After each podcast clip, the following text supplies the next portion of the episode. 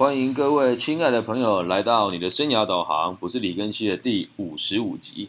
今天呢，我们讨论的内容哦，叫做为何恋爱，为何性爱，为何分开，浅谈为爱彷徨的勇气，第四章的最终章。哦，那今天这这个题目呢，我觉得下得很耸动，但确实就是恰如其分的要表达出阿德勒对于这个性跟爱还有这个需求上面的一些立场。那不免俗的呢，依照我们本读书会的国际惯例呢，要唱一首歌给大家听。对我觉得这首歌真的很好听，而且它也切切的符合了我们今天想要讲的这些课程的内容哦。这是来自两千年的陈奕迅的专辑的一首歌，叫做《低等动物》。对，所以唱给大家听啊。喉咙很干，所以爱上你的吻。嘴巴觉得需要，像被谁期待过。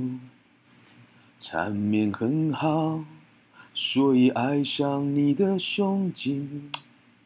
呼吸需要记得，已被怪念过。留不住你楼层，我也留不住你的人。留不住的记得，我是人。因为留不住，唱错了，再次哦啊！留不住你的心，我只要留住你的人。留不住你的人，也要留住一吻。牵住你的肉身，不需要俘虏你灵魂。像个低等动物，那么天真。两个人互相的欣赏，爱情不过是这样。给欲望找个对象，本质上都是一样。不要想的那么抽象，爱情不过是这样。做起来我们还不是一样。弹琴不错，不过还有事要做。身体需要觉得没被冷落过，说的太多，没有动作。为什么我等你，你等我就不算罪过？潘神，我一开始看到粤语有点唱错了，那我们给这首歌下个注解哦。难得在开播号这边放枪哦，好，歌词是这样子哦，分析给大家听哦。他说喉咙很干。所以爱上你的吻，嘴唇觉得需要，曾被谁期待过？我们一开始对于性跟爱的需求啊，都是会来自于认为自己需要，或者是自己想要被滋润。那下一句话叫做身体空虚，所以爱上你的拥抱。胸膛需要记得，也被怀念过，认为自己需要，认为自己想要被拥抱，所以我才喜欢上你。胸膛啊。就会觉得，如果没有人谈过，就没有人会怀念我。那何必需要动心？我只相信我的本能。需要就是原因，我是人，意思就是只要人就会有性跟爱的需求。那下一段哦，留不住你的心，我只要留住你的人；留不住你的人，也要留住一吻。人在爱情之里面的时候呢，是相当的野性，也是相当本性的。那擒住你的肉身，不需要俘虏你的灵魂。像个低等动物那么天真，也就是说，很多人在这个爱跟性里面啊，只是互相的爱抚跟需求，而且说穿了，有时候都只是为了性的冲动而已哦。再就见到副歌哦，他说两个人互相的欣赏，爱情不过是这样啊。他认为两个人互相喜欢嘛，就是爱情嘛。可是下一句哦，这句话很重，他说给欲望找个对象，本质上都是一样。我们为了诶。拥有彼此，为了占有彼此，这个就叫欲望，或者是为了从对方的身上找到性的需求，这就是欲望。所以他认为爱跟欲望本质上都是一样的。然后下一句是不要想的那么抽象，爱情不过是这样，做起来我们还不是一样。所以这首歌的想法是，我们在爱跟做爱之间，其实对他来讲是没有什么太大的落差。那这跟我们今天的这个书里面哦。要陈述的内容其实有很很多连结哦。好，那这边的他讲的性呢，就是真的是单只纯单纯只做爱。待会书里面的内容我们会做更深入的解析哦。下一段就是最后的最后一段嘛，弹琴不错，不过还有事要做，这是道出我们人类世界所有最苦痛的事情。你如果到我这个年纪要谈恋爱啊，说真的，没有钱你也谈不起啊，对吧？身体觉得需要，没被冷落过，也就是你突然从那个父母的这个保护的很好的个的这个孩子哦，成长完之后，你心里面那种被你今天成长了，不需要爸爸妈妈照顾你，或者爸爸妈妈已经没有能力照顾你，你身里面那种需要那种空虚，也有可能会变成是你想要抓住爱情的一种很强烈的欲望哦。然后下一句哦就更尴尬了，他说说的太多，没有动作。为什么你我等你，你等我就不算罪过？每个人都是一样啊。那在爱情的事里面，如果我不开口，好，你说开口了，我们可能会有性的行为而没有爱。那如果真的拥有性而没有拥有爱的话，是不是某种程度上是一种解脱呢？所以他说，如果欲望已经燃起了一对男女哦，你等我，我等你都不动作，这难道不算一种罪过吗？哇，讲的很好啊，跟我们过去看到的情歌哦，唱的完全不一样。跟大家拍谁哦？我刚刚找出来的歌词是粤语的，但我想唱的是中文的，所以有一段呢就没有唱的那么好，希望大家不要介意。好，歌唱完了啊，咱们来开始今天的读书会的内容。我们先来看第一个章节哦，叫做“视对方利益良善”。我们说过了嘛，无条件的这个相信对方，诶，无条件的相信对方有能力解决课题哦，是上一个章节。这一章来来告诉大家就是。视对方的利益良善，相信对方的言行及于止啊，都是利益良善的。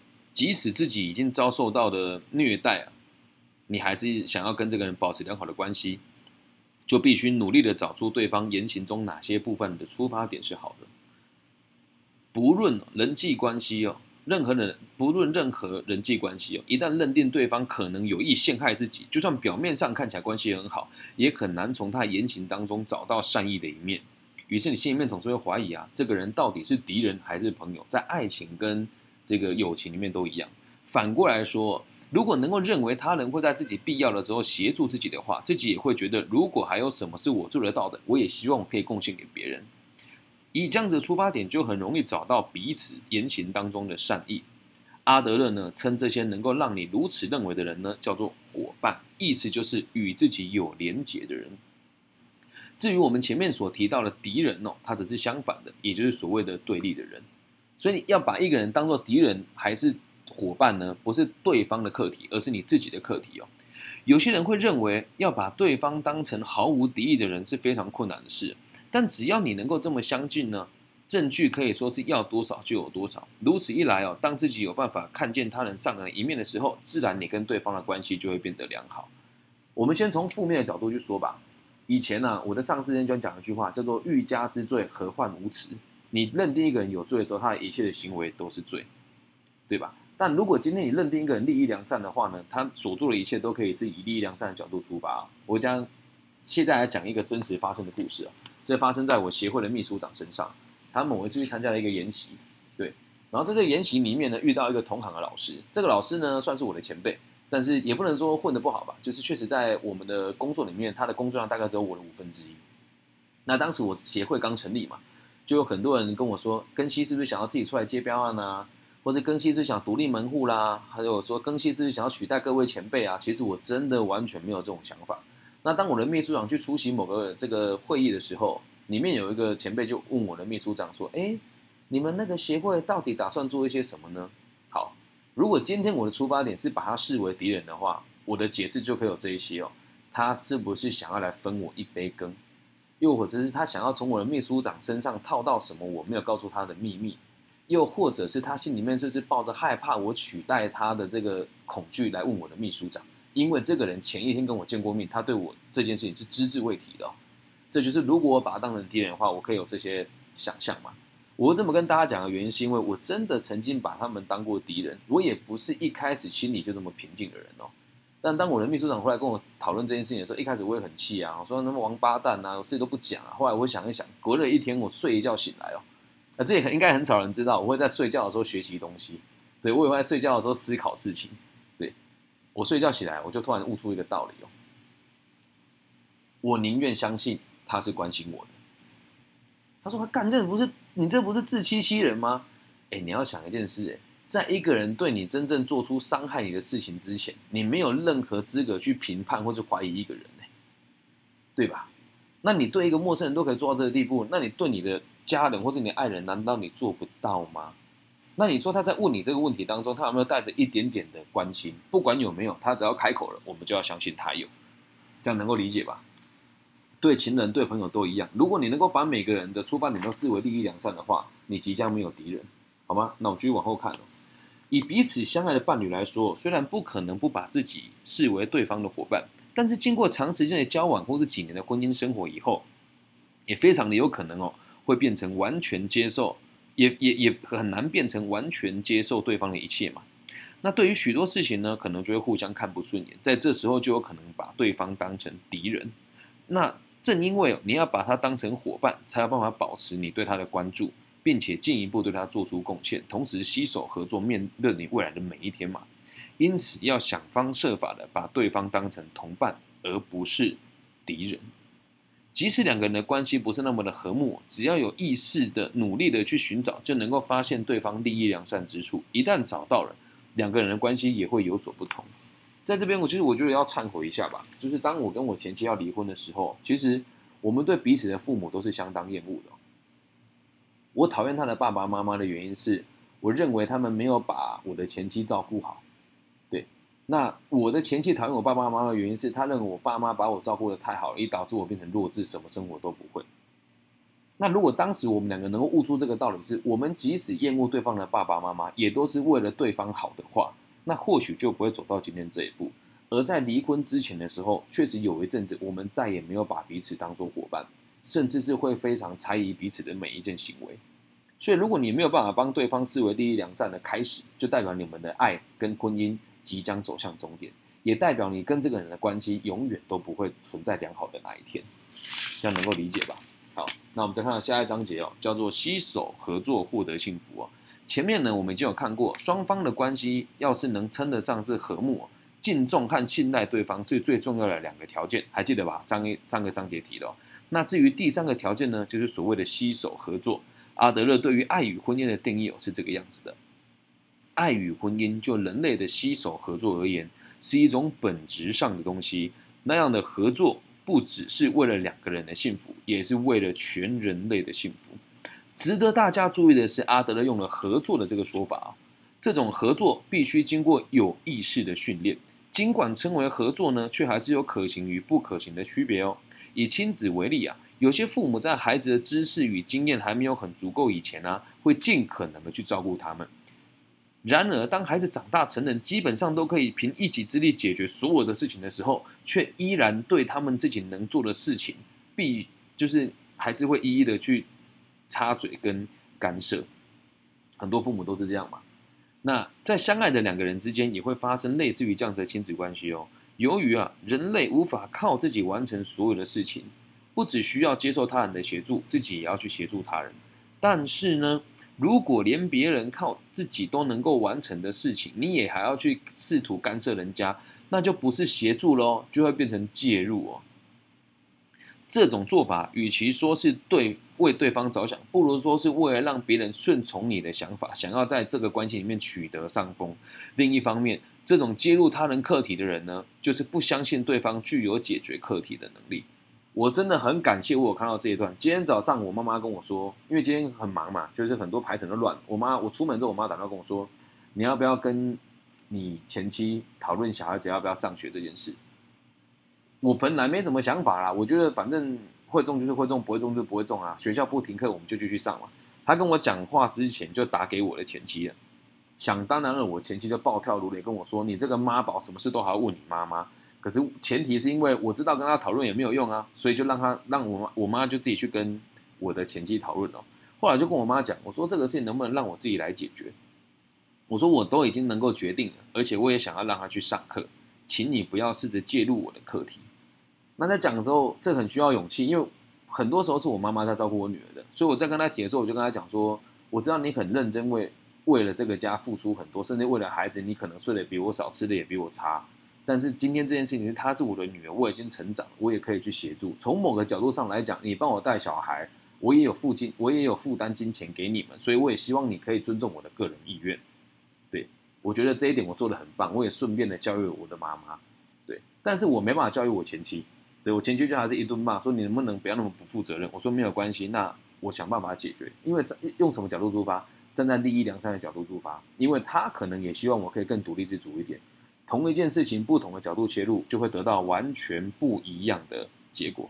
好，再回到十年来哦，结婚的时候呢，有些男性会为对方会跟女生说：“我会一辈子守护你，让你幸福”之类的话。实际上哦，想要变得幸福，就必须得两个人一起努力啊。如果是具备对等观念的情侣哦，想必不会有这种要谁给谁幸福啦，或者要谁从那里得到幸福这种鬼想法。林北这婚礼主持十几年来，哈，没看过几场婚礼是老公老婆一样平等的啦。啊，这个在婚礼上面，哈，大家都会说老婆是对的。这这种话讲的越多了，婚后打老婆打的越凶，真的。真跟大家讲一个观念哦，如果你要结婚跟你要谈恋爱，请务必做到这一点哦。这个今天早上武汉这个我们这个美国第一大的这个赞助商 讨论事情的时候，就就讨论到这一点了。爱情呢，应该是有两个人一起幸福的。两个独立生活的自己啊，原本就可以把自己给顾好了。你把你的生活过到六七十分了，你多出来的再给别人，你才有资格谈恋爱啊！你才有资格谈恋爱啊！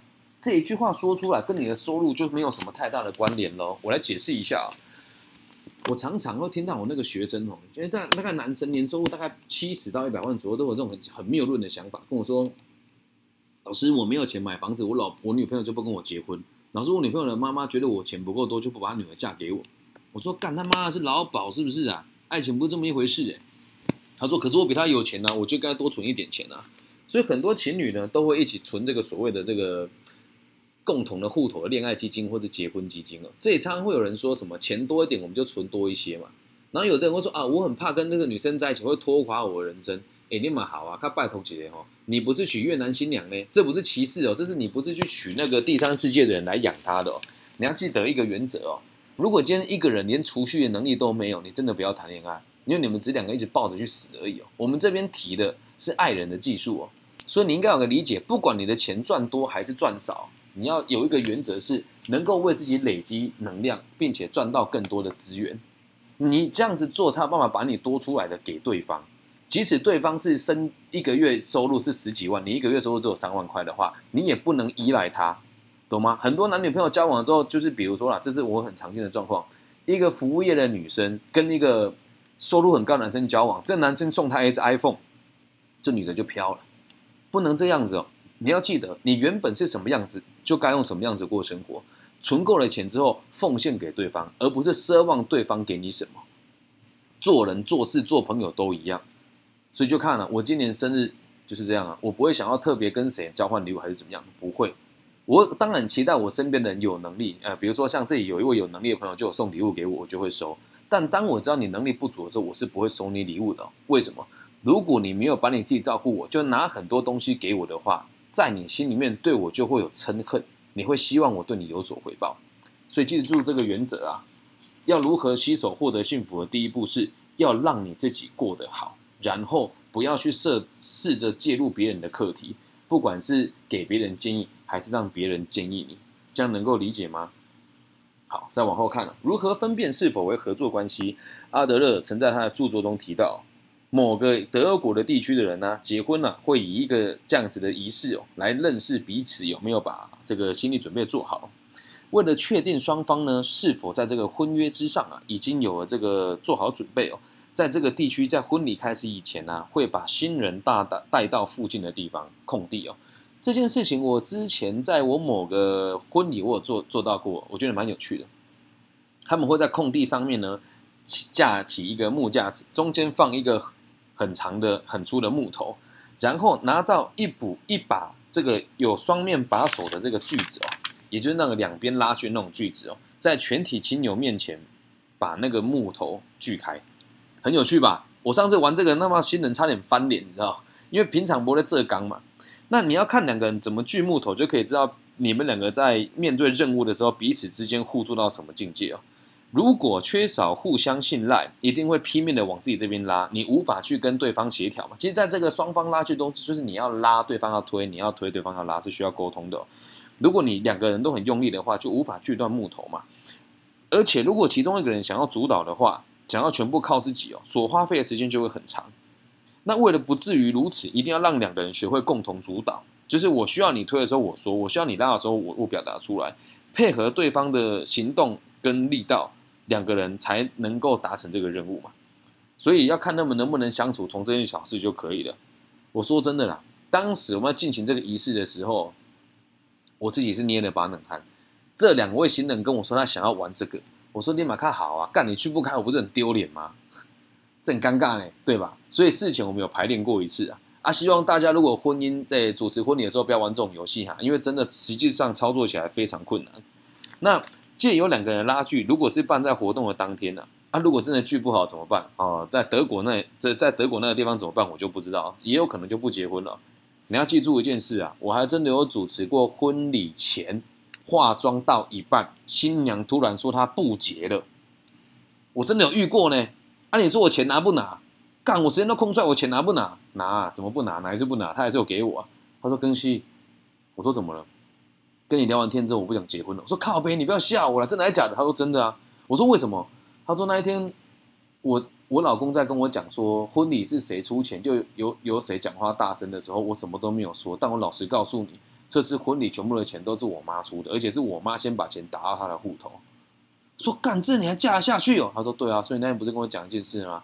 你说你觉得我老公没有很诚恳，但是你还是很祝福我，这句话真的打动我。我说靠呗，你不要喜欢我了。他说没有没有没有，是真的我看见他的真面目。我说那怎么办？宾客来，要不要吃完这顿饭了？他说吃不吃他家的事情，我现在都不结了。我说啊，你爸妈 OK 吗？他说我现在马上去跟他说。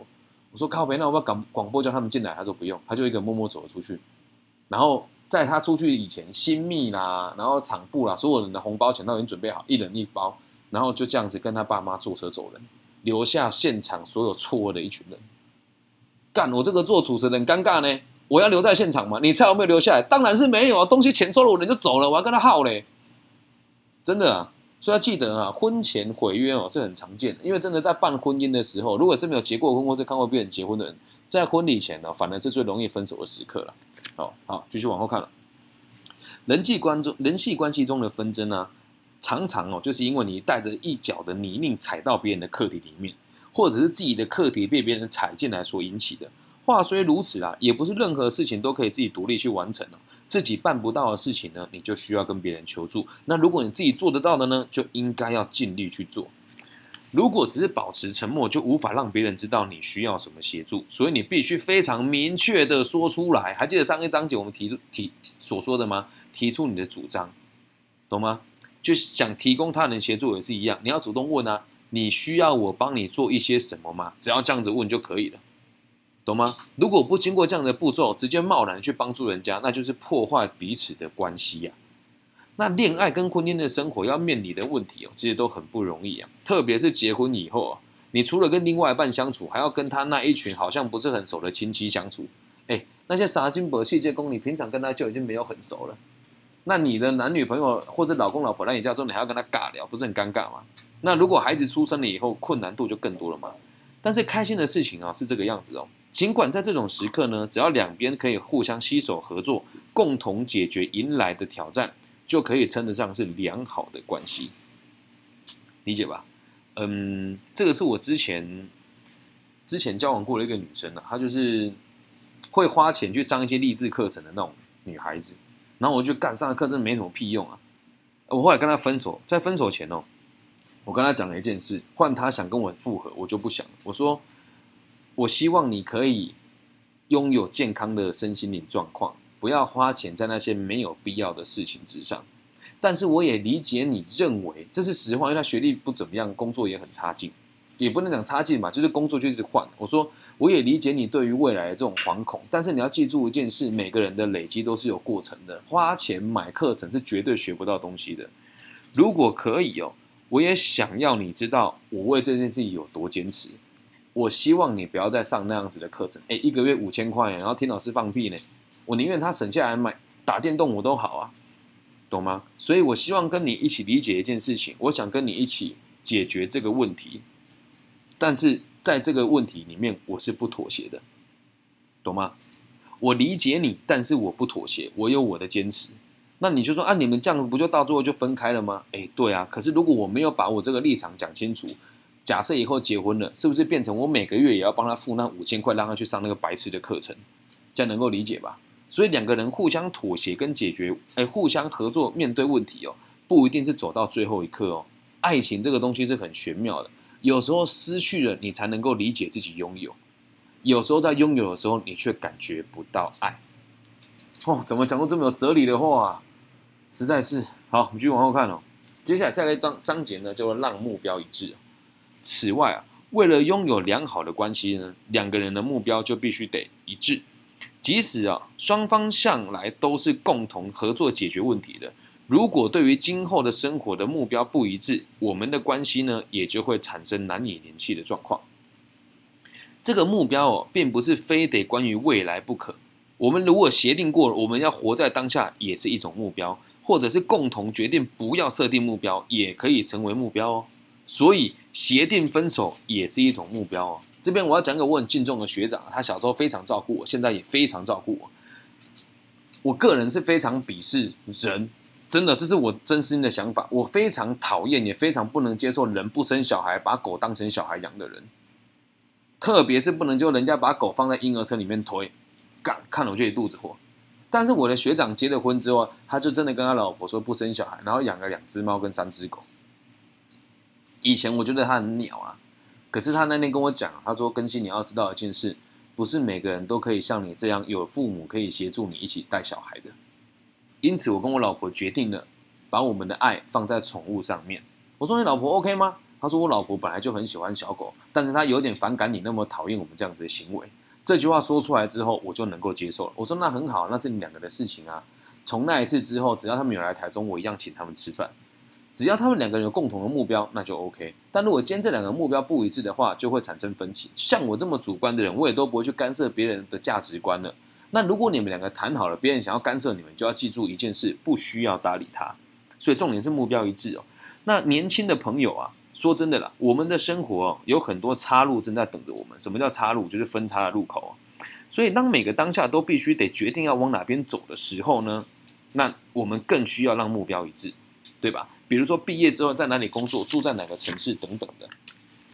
想让这个人一起走下去呢？可是你为了他必须得放弃梦想，放下自己的企图心，真的无所谓吗？真的放得下吗？不管你有多爱对方哦，还是有些生活方式无法让步吧。还有，如果不是眼前的这个他，会不会还有更适合我的人出现呢？这样子的迷惘就会常常出现哦。我曾经有一个伴侣，他就非常的信奉妙差禅师。对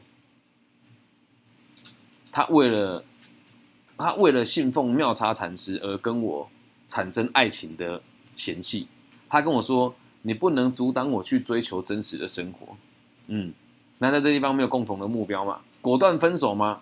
我努力过，但后来还是分手了。所以，当你们两个目标不一致的时候，而且这个人的不理性超越了你所有的能容忍的范围，那你本来就应该跟他分开。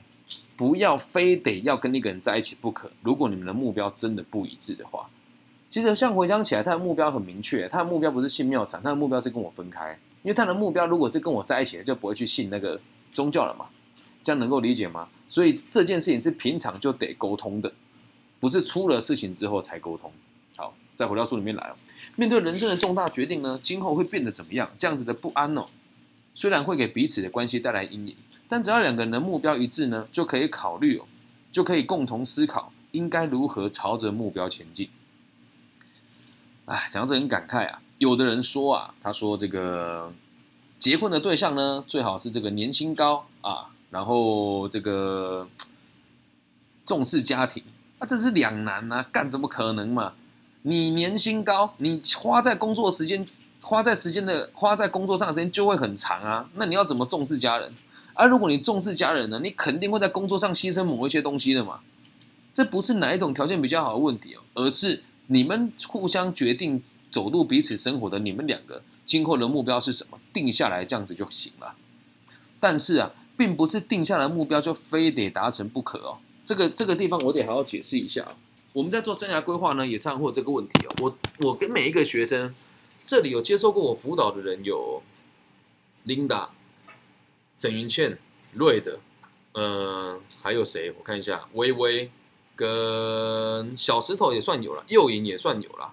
然后剩下的新朋友可能就没看过你啊。跟大家分享一个很骄傲的事情，我三月多辅导了一个学生上了交大商学院的研究所，对，值得开心。对，好，回到这边，我们我都会帮人家设定一个目标，然后人家就会跟我讲说：“老师，你相信我们做得到？设定了就一定会做到吗？”听清楚了，设定目标就非达成不可吗？不是哦，因为有些目标很可能是显然就无法达成的，这时候。更需要依照你们两个的真实状况来努力跟付出加以确认，在必要的时候加以修正或者是放弃就行了，懂吗？目标不是永恒的，就像现在疫情来了，我的目标也改变了。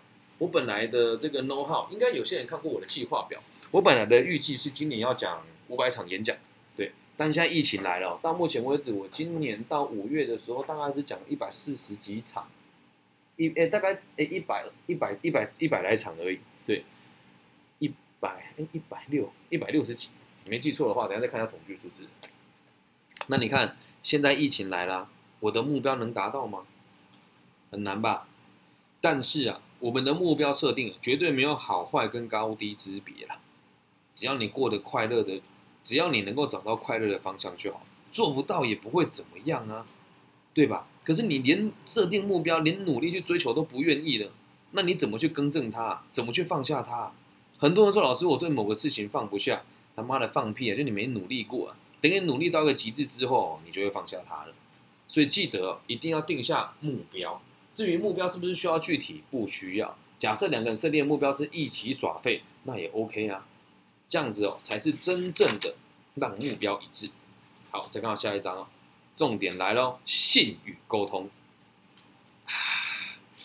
那么最后啊，说到最后一章节了，在爱的技术上，想要跟大家谈谈有关于性的问题哦。请大家不要以肤浅的角度出发，因为性本来就是一件非常美妙的事情。阿德勒说过，爱与婚姻就人类的携手合作而言，是一种本质上的东西哦。他也下，他也他也说过下面这段话。在爱与婚姻中的携手合作的成就呢，就是借由身体上的着迷，决定交往、生育子女所表现出来的那种对异性伴侣最亲密的奉献。这边提到，在爱与婚姻中哦，要拥有合作的成就，对伴侣的亲密奉献很重要。这里所说的奉献之一呢，就是身体上的着迷，他的身体引起了。我的注意，有趣吧？你喜欢那个人，一定对他会有性的冲动啊！如果没有，就不叫真正的喜欢了。那这里的性，并不是只有单纯只插入那一瞬间，或是你们两个从性爱或者是繁衍后代性交这过程得到，不是哦。先听我说完了。如同我们第一章所说的，基本上呢，恋爱和工作跟交友都一样。如果有人与朋友之间的关系不大顺利的话，那么。在他构筑人际关系的方法上，一定有什么地方是需要改进的嘛？在职场上受尊敬的主管，正常来讲，应该不会在家里被孩子疏远吧？那我们呢？其实也很难想象哦，其他方面的人际关系有问题的人，在恋爱跟婚姻却很顺利，这可能发生吗？绝对是假的嘛！你要是觉得很难理解哦，有空就跟我一起去那些商会走走啊。那些 uncle 跟 auntie 看起来都感情很好，你觉得有可能吗？人前人后嘛，对不对？不过呢，虽然一样都是人际关系哦，但是恋爱的关系除了第一章所提到的，来，我们再复习一次哦。恋爱、交友跟工作，之所以恋爱是最难的原因，是因为我们的跟恋爱的对象的距离是最接近的，而且相处的密度是最高的。在身体上的着迷也一样和其他关系不同。一定会有人说，老师，可是有时候我对我上司有性冲动，哎，干，某种程度上就是你喜欢他嘛，能够理解吗？某种程度上就是你喜欢他嘛。所以在身体的着迷程度上，理论上来讲，跟你健康的角度来说，都是应该只有对你最深爱的人那个人那个人有而已。这里很多人就会说：“老师，我看 A 片打手枪这样不正常嘛？”我必须得讲，那个叫幻想，那不是真实的，因为你不可能找到跟 A 女优一样的对象嘛。那如果真的有的话，你会不会想要跟他交往，占有他一辈子呢？也会嘛？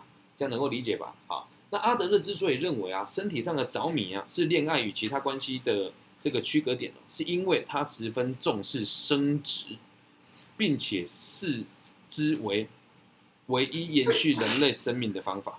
这也是实话嘛，生殖确实是人类唯一延续生命的方法。但如今男女之间哦，应该没有人是为了生小孩而做爱的吧？有本事从这个月开始，大家不要戴套啊，吓死人！跟你讲一件事哦，前几天哎，不是前几天，昨天，昨天我不知道去哪里买东西，我要买什么日用品没给你啊？我看到保险套被一扫而空，我就笑了。这代表了什么？在风这届可能会疫情会加温嘛？在疫情加温的时候，大家可能在家没事就会疯狂的进行了互相锻炼的事情。对，所以呢，大家做爱不是为了生小孩吧？那你如果说真的要问大家性是什么，如果不是为了生小孩，是为了什么？其实是为了沟通哦。只是书里面说的不是我说的哈，就恰如我们前天所谈的，一炮不行就打两炮啊，这是比较肤浅的说法。我们现在把这个更详细的方式呢分享给大家。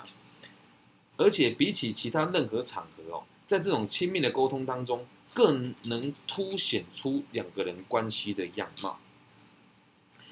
感情好的情侣打完炮之后，绝对会互相拥抱；感情不好的情侣打完炮之后，一定会有一个人马上爬起来洗澡。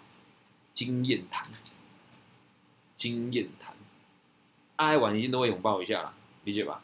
然后 跟大家分享，我不知道他有没有在现场。今天有个同学私密我，他说：“老师，请问怎么跟女孩谈分手？”我就开玩笑回他四个字，叫“事后不理”。然后五秒钟之后，我就马上把它收回来。但我这边要读到了，对，这样能够理解吧？性是很重要的事情，它是一种沟通好，那我们用更不要开开玩笑，用严肃的角度来看孤独的人呢，即使你透过性爱，大概也无法免去孤独吧。我读到这边的时候，想起了一个我毕生难忘的画面哦。这是一位空服员，然后呢，发生在我飞印尼的第一次的这个航行中间的假期。我们在飞机上，我传了一张纸条给他，我用微信写了我的微信给他。然后呢，在放假的时候，我们就一起去雅加达玩，然后找了一个旅馆。啊，当时可能也是因为我们留了微信之后聊了三四天以后，就觉得对彼此感情还不错。后来发现两个人都是从东海大学毕业的，于是我们两个就约出去吃饭，然后吃完饭之后就一起过夜。他没有回去他的饭店，我们就在饭店亲密。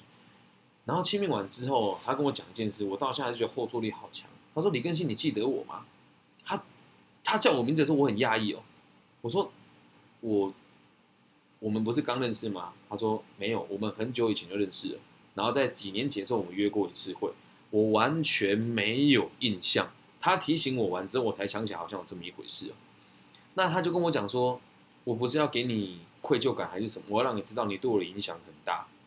因为我记得当时跟他约会，她是一个长相不是很突出的女生，而她现在是一个某个航空公司的空服员，长得一定不是太差嘛。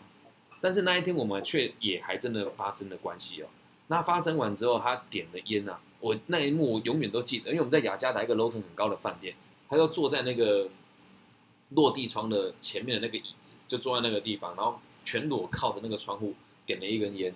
刚好那时候日太阳刚出来，他就一边溜着一边跟我讲说：“我没有想到做爱完之后会这么空虚，我完全感觉不到你爱我。”他那时候讲这句话是一边讲一边流眼泪的，而且他应该也才刚空腹。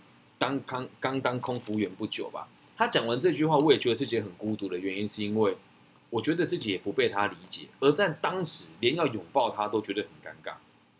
所以孤独的你绝对不要试着透过性爱来解决孤独这件事情。做完爱之后，你只会更空虚。至于在双方关系原本就不好的情况之下，回到书里面了，如果双方关系原本就不好，性爱也无法深化彼此的羁绊哦。而且也不可能只有在做爱的当下变好，还不如说反而有可能凸显出更不好的一面。应该有看过那种男女朋友做爱完之后，一个人就马上起来洗澡吧？这个事情我觉得一定要跟大家分享一下。当一个人身体对你产生抗拒的时候，你是可以理解得到的，你是可以理解得到的。有一次有个女孩子跟我谈分手，然后我其实很舍不得，她也没有跟我谈分手，就只有跟我说我们下个礼拜不要见面，我就觉得很难过，就去她家楼下找她。去找他的时候，我说你怎么都不接我电话？他说哦，没有，我朋友来找我，所以我在房间不大方便。啊，当时就是闹得很僵，我说好吧，就也不要干涉他。我说所以我们没事吧？他说没事没事。然后呢，我说那我可以抱你一下吗？他说好。当我抱他的时候，我可以很明显的感觉到，他连碰到我都觉得很恶心。所以为什么讲性是一种沟通哦，并不是像我们开玩笑的说，如果解决不了就打两炮，不是。但是如果你跟那个人在性上面已经无法协调的时候，很有可能你早就不爱他了。那如果双方平时没有建立好良好的性关系啊，在性的方哎良好的关系哦，在性的方面也不会得到满足。这么说的意思哦，性呢并不是狭义的性行为而已哦。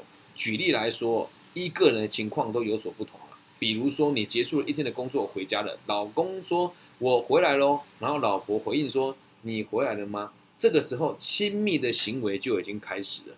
这样子的沟通哦，并不是因为做床地之间的事的铺陈，或者是说这个就已经是双双双方的一种性上面的吸引力跟跟这种普想法了。所以书里面所提到性的行为，不是只有打炮而已，还有包含你前面的铺陈，跟你在不知不觉中为了跟一个人发生关系所做出来的一切事情。大家有看过台湾的那个很有趣的广告吗？就是我等来啊，我来改闹小醉，焦桃白爱好客，就是这个意思啊。再回到书里面来哦。这么看来啊，为了避免孤独而追求性爱的人哦，并不是把性当成沟通的方式哦。他们没有考虑到这个沟通时绝对需要的合作、敬重与信任，只不过是想要利用对方来满足自己的欲望而已。而这样子的关系呢，肯定不会长久的，肯定不会长久的。所以有时候我我当我之前在性的关系很 open 的时候啊，当有人跟我说他觉得我跟他是炮友的时候，其实我心里面都都是不开心的。在我的世界里面，如果没有一定程度的欣赏，是无法发生性行为的。那在这我们在书里面呢提到了一个小说，他引用了别人的小说。他说，在乡下地方有个医生啊，然后她的老公哎，有个医生帮个病人看着。这个病人的老公呢，就是生了一些这个叫什么病，我也不知道，反正就有有生病哦。然后这个病这个医生就跟这个病人的老婆说，你要再禁欲一个礼拜。然后有一天呢，就是过了一阵子之后呢，这个。病患哎，这个来帮老公拿药的老婆就很开心的在路上蹦蹦跳跳，然后穿着很漂亮的洋装，然后一边转着雨伞一边回家了。为什么呢？因为老板嗯，这个医生跟他讲说，今天回去就可以解禁了。那你要想，他们两个禁欲了一个月之后，如果老公跟他一样引领期盼可以做爱的这一天，那这不是最完美的一对吗？很有趣吧？那对于原本关系就很融洽的两个人来说啊，性爱哦，想必不是非要不可的东西。虽说性行为是沟通的一种方式，但就算不仰赖它，情侣之间呢，还是可以如胶似漆的。这样能够理解吗？所以性它并不是必须的，只是有它的存在会润滑很多。这是我自己的过去的恋爱经验吧，就是当。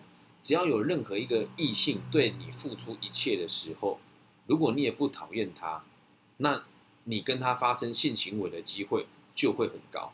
他说：“老师你好糟糕，先性后爱。”哎，这也不是我糟糕，这是很自然而然的事情嘛。如果这样很难理解，我们再继续往后看如果再也感觉不到性魅力，好，基本上哦，有的人会认为啊，学了阿德勒心理学之后，好像跟任何人都能够结婚哦。对吧？只要下定决心跟某个人建立良好关系，并且会用这样子的方法，确实可以缔造几乎想和对方结婚的完完美的联系啊！但是也不可能达到跟谁都能够结婚的地步啊，对吧？那说到婚姻跟其他关系有哪个地方不同呢？就在于身体上是否受对方的魅力吸引。阿德勒表示哦，为了在身体方面能够受到吸引啊，条件是。是彼此要互相感觉到兴趣。反过来说，如果没有感受到对方的性吸引力呢，也就是你对这个人没有兴趣。在《自卑与超越》一本书里面有这么提到过：有些人以为，虽然有时依然在意对方，但身体却不再被吸引。这并不是真的。有时候嘴巴是会说谎的，或者说心里没有真正的理解。但身体的功能呢，总是诉说着真理。如果在功能上有所缺陷，有所缺陷哦，这样的两人之间呢，就不会达成真正的一致，对彼此就会失去兴趣。用一句白话文来说，就叫做嘴巴说不要，身体倒是挺老实的。这部分呢，是他关于阳痿以及性能感的说明啊。阿德勒由情感会以颤抖、发红、发青，还有心跳加速等方式展现在身体上的争议点哦，认为心灵与身体是一致的。心脏、胃、排泄器官、生殖器官等等等等各种器官，会用自己最擅长的语言，在人类企图要往哪个方向前进的时候给予支援。所以在打算退货的时候，他也会给予协助。阿德勒以脏器语言来说明这件事情啊。那什么叫脏器语言呢？小弟弟本人我就是有肠燥症的人。只要我一紧张，就会想大便。以前都觉得是我肠胃问题，但越大就越发现，真的是心理上的状况。每次只要我早上要出门赶工作来不及，那时候我就不会想大便。一旦我闲下来了，我就会想大便，所以都是心理上的问题哦。那生殖器官所使用的语言呢，就是性能感和阳痿。显现出这些症状的人啊，往往是借由症状来抗拒性行为哦。他们心里会想哦，不能毫无理由的拒绝别人，因此认为只要有什么症状，对方就会死心。然后尽管提出啊是出于有正当理由而拒绝的话，对方就不会受伤的考量。可是实际上呢，对方是否会因此就能够接受，或者是不至于受伤呢？那就不得而知了。有的人会说，因为在对方感觉，因为在对方的身上感觉不到性的魅力，所以不会再喜欢他。实际上啊，这种状况啊，不过就只是为了将我对你不感兴趣正当化而已，才会用感觉不到对方的性吸引力当借口。这个很有趣了啊，发生在我我我跟一个以前跟那个一个伴侣的身上，我跟他说完蛋了，我就要变成超肥，你会不会对我就没兴趣？通常女孩子的回答都是不会。女生对男生哦，对于身体上身材的需求要求不大，可是男生对女生往往都会有这种身材上的需求。我觉得这是一个很离奇的事情，但这也是事实哦。好，再回到书里面哦，两个人呢，一旦在性的方面出状况，就代表其中一方对伴侣已经失去兴趣了，双方也就不再是友好跟合作的关系。如果两人的关系对等，就能回避到这样子的困难。如同前面所看到的，性行为也是一种沟通。当一般生活不和谐的时候，不可能只有性的生活是美满的。听起来这样子的想法非常的极端呢。但是呢，不过虽然将性行为视为沟通，实际上最重要的还是语言上的互动，可以说是身体的接触，不过就只是为了让感觉更亲密的辅助手段而已啊。所以记住一个原则哈，大家啊不要为了哎，大家要为了爱而做爱，而不是为了做爱而爱哦。最重要的还是日常生活每天的沟通跟相处，还要体贴彼此，这样能够理解吧？而做爱跟性行为都只是为了让我们够相处而已。那如果男朋友说我不跟我打炮，我就要跟你分手，那这种男生不要也罢，理解吧？可是话说回来啊，因为生病或是年纪大等因素，就会渐渐无法进行所谓的狭义上的性行为。然而，即使在这个时候呢，也不要失去体贴对方的心，仍然哦感觉彼此很亲近的话，双方想要紧密的连接在一起，就不是只需要靠性的连接了。如果拥有这种心情哦，便同样可以视为身体上受到对方的性吸引力啊。所以说真的。性啊，不只是做爱而已啊，因此我们讲性吸引力啊，很有可能一个人会在很多人面前都有性吸引力。所以，我们来讨论一下这个广义的性行为是什么。如果真的要把它退三百步回来说啊，广义的性行为哦，呃，我讲一段故事给大家听，应该大家会比较听得懂。如果我今天想跟我的伴侣发生关系的话，啊如果啦没有住在一起的话，只举个例子，如果我这跟这个伴侣没有住在一起的话，我会怎么做呢？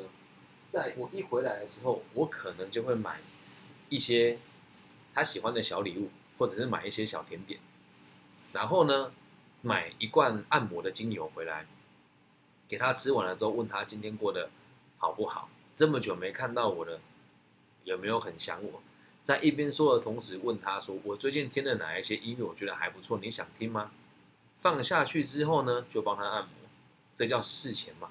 那在按摩的这个同时当中呢，可能就会慢慢的接近他，故意用胸肌去触碰他，或者是故意去触碰他觉得害羞或者会舒服的地方，然后再慢慢的推演到两个人愿意发生性行为。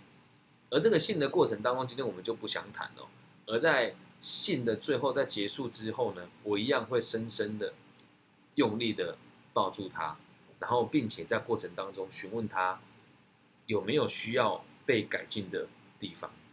而在性的这个过程当中，我重视的不是我开心，而是对方有没有接受到满足。在结束了以后，如果他肚子饿，我会跟他讲说：“那你在家里等着我，我去帮你买些吃的。”又或者是说啊，我真的好累，我不想起来了。我说那没有关系，我帮你准备湿纸巾，晚一点我们再起来洗澡。重点是隔天早上起来之后，如果可以，一定要给他深深的一个吻，然后要毫不吝啬的赞美他吸引你的一切。那这么美好的过程当中，如果把性拿掉，在我这个年纪，我觉得很可惜啊。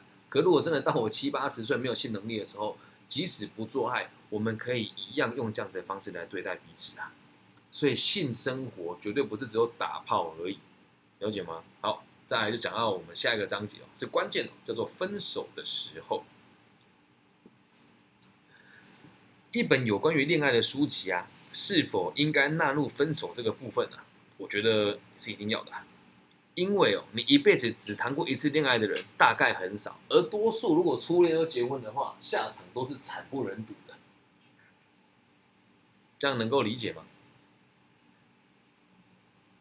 那为了让我们能够迎接下一次恋爱啊，我们讲这些分手，也就是为了就当做是为了迎接下一次恋爱吧。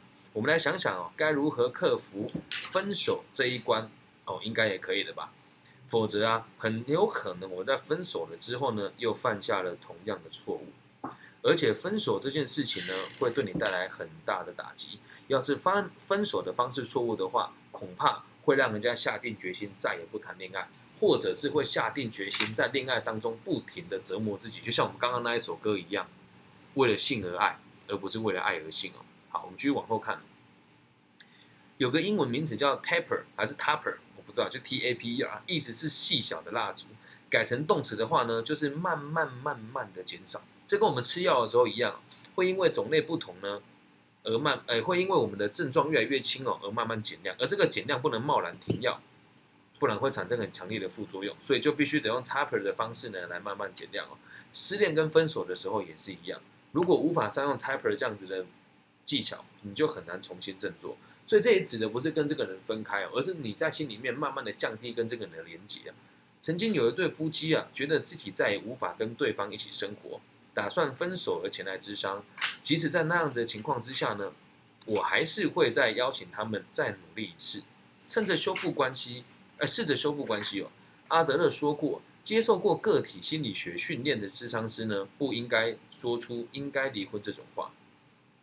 如果不是非得立刻下定决心分手，两个人暂时不要碰面，完全不不联络，或许是一个不错的方式。虽然吵了架，也决定再也不要看到对方的脸，但是发个电子邮件或者打电话的过程当中哦，或许也会想要见见彼此。然而再度碰面的时候，又因为同样的事情起争执。如果长时间完全不联络的话，或许反而会有好转的机会。这样能够理解吧？例如啊，两个月完全不联络，两个月以后如果还是很想见面、想说说话呢，就努力的建立关系也是可以的。书里面举一个例子哦，我曾经对前来咨询有关教养的父母说过一句话：你不是恶质的父母，而是笨拙的父母。我再重复一次哦，你不是恶质的父母，而是笨拙的父母。他们只是不知道该如何建立亲子关系而已。那么从现在开始学会那个方法就可以了。至于两个人的关系呢，也是一样的。只要学会在本书中所提到的方法，并且付诸实行，两个人的关系呢，必然就会变好。就算最后还是觉得无法跟这个人在一起呢，还是分手了。不过在那之前，再次建立好双方关系所做的一切努力，都还是有价值的哦。很有趣吧？在分手之前为这个人所做的努力，都还是有价值的哦。那目前为止呢，我们所谈到的是如何再建立关系。那我们接下来来谈一谈哦，这个 taper 的这个逐次减量的方法。记住一个原则：分手的时候绝对不要情绪化，记住口不出恶言。这一点我做的很好。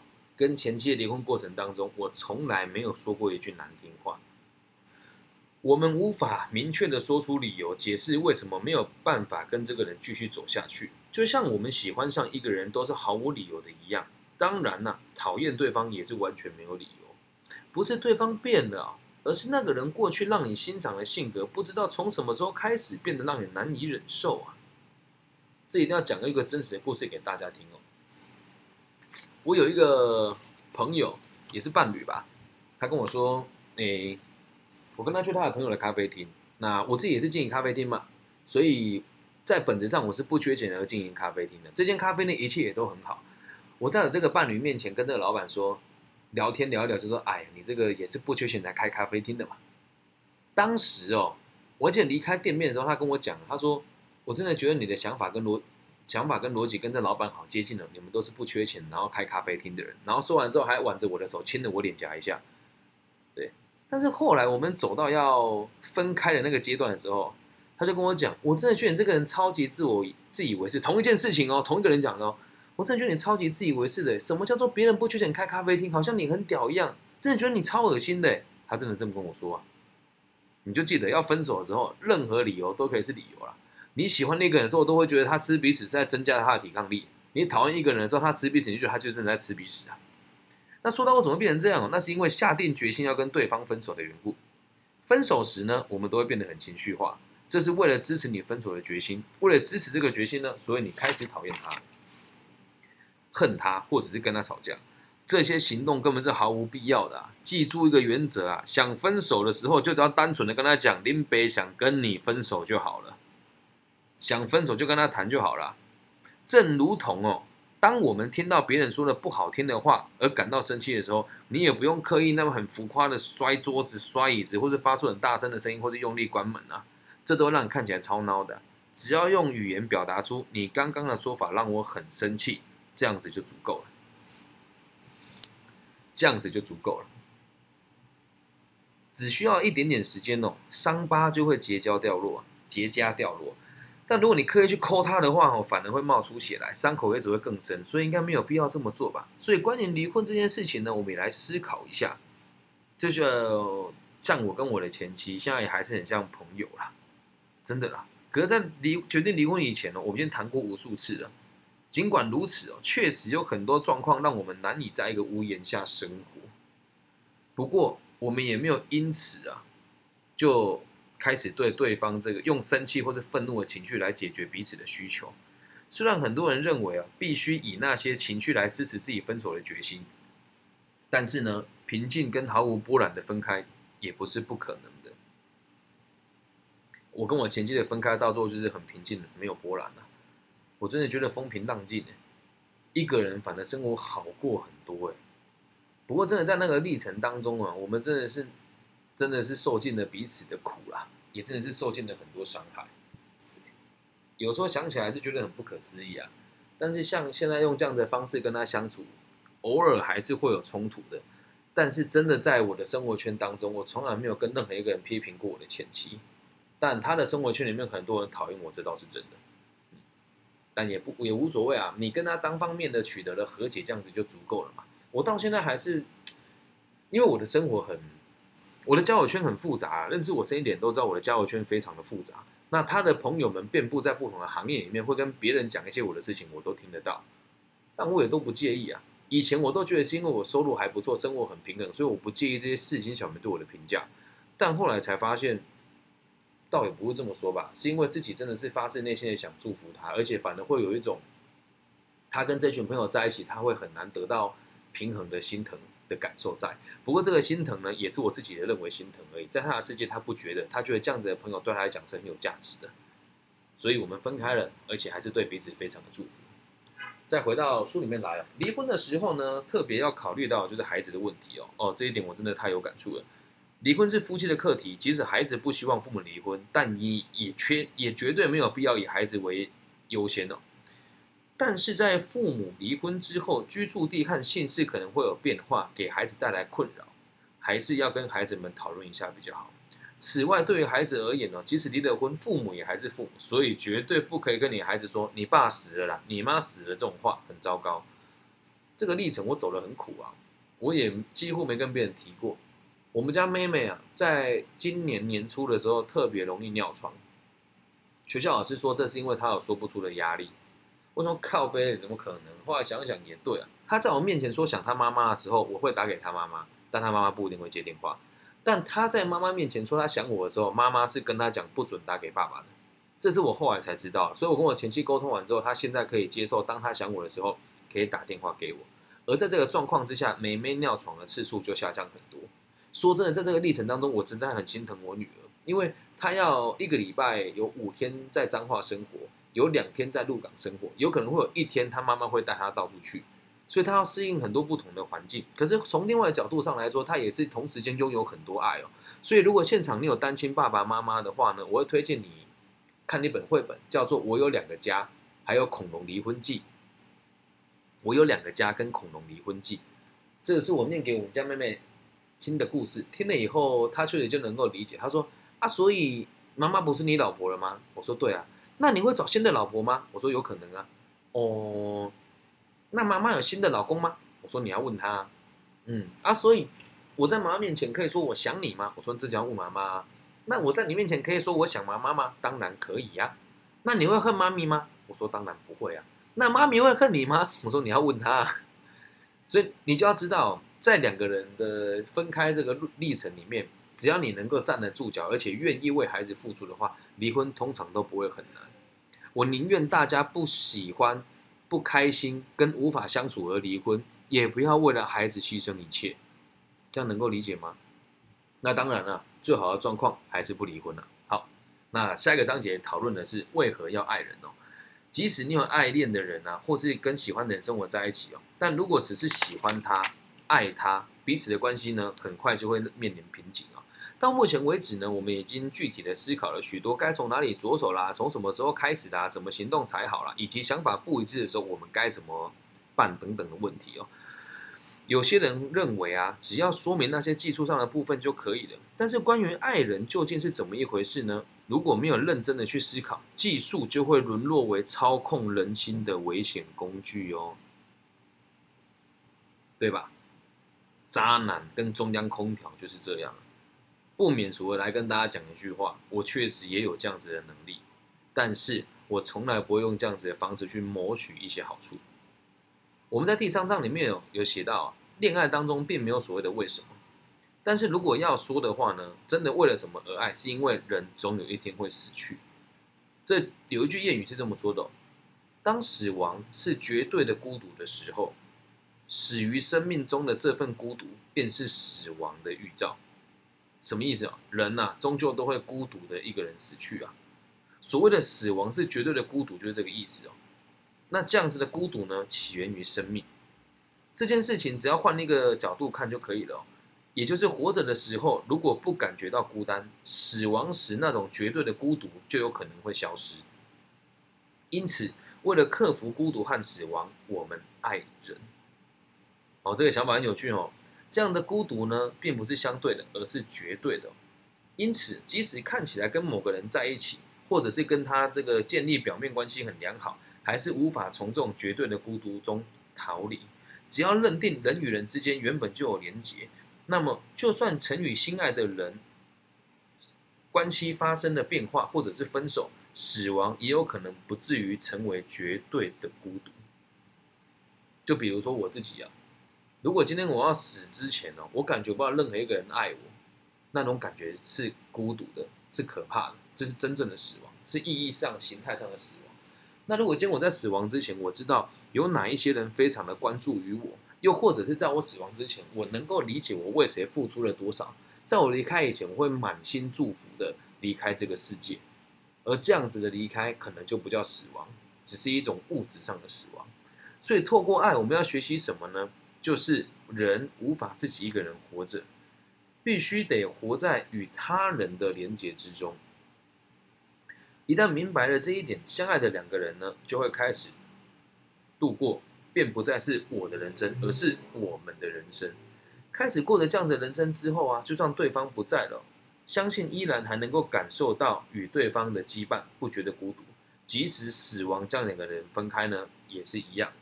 因此，如果你现在有喜欢的人，请不要因为想到未来而觉得不安。只要为了建立良好的关系，日复一日的努力的活着就行了。因为那样子的努力呢，就是所谓的生而为人的真正的喜悦。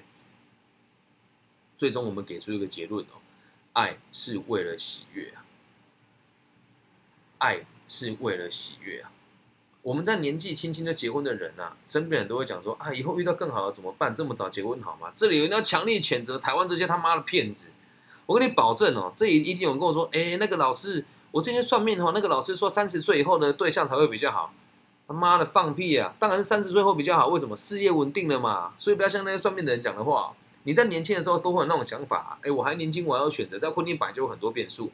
但当当你当你人老珠黄，或者是男人到了一定的。这个事业层次之后，你要再出去瞎搞也很困难了。所以我认为啊，回到这本书里面哦，我认为大多数的时候呢，也许是对于跳入爱情或婚姻的人所展现出来的惊讶或嫉妒，那说不定呢，是因为自己难以企及的这种幸福哦，于是才会对全心投入爱情关系的人心生羡慕。所以大部分的人哦，都会讲说啊，那么早结婚好吗？或者是哦，好羡慕你，你老公好有钱哦。讲这个话都不是真的祝福呢。你要想，如果见你嫁入豪门，说哦你好好，嫁人好公好公好有钱又好疼你哦，那个嫁进去的人听到这种话，他会开心吗？所以讲这种话都是有嫉妒感的。爱呢是为了感觉喜悦而存在。好，我们继续往下看。由于恋爱与婚姻不同于工作或是交友，关系上呢是更亲近的。一旦有了疙瘩呢，就很难修复，还会因为一点小事吵架，甚至连待在一个空间都觉得不舒服。这种时候，对方就会变成对立者，会变成仇敌。只要认定是仇敌呢，就不会想要改变关系，就反而会让情情形变得更恶化。因此，在面对恋爱或婚姻这种课题的时候啊，有些人会选择犹豫不前。以阿德勒的说法，就是我想要原地踏步这一点都不奇怪啊。这样子的动作呢，就是意味着想让时间停止下来。那说真的，时间是不会停止的。那大部分为什么对待爱大家都很犹豫、很犹豫呢？就是因为怕自己做不到嘛。就很多人都说我想要减肥，但不减肥啊！我想要读英文，但从来都没读过啊！为什么？你害怕努力而得不到结果吗？